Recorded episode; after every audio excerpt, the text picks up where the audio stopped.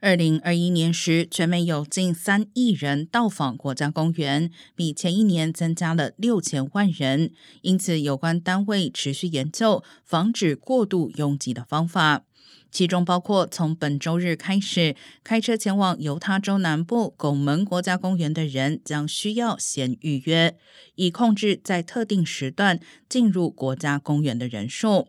门票可以提前三个月透过 Recreation 网站或是电话购买。预约的门票需支付两美元的手续费，与常规的公园入场费用不同。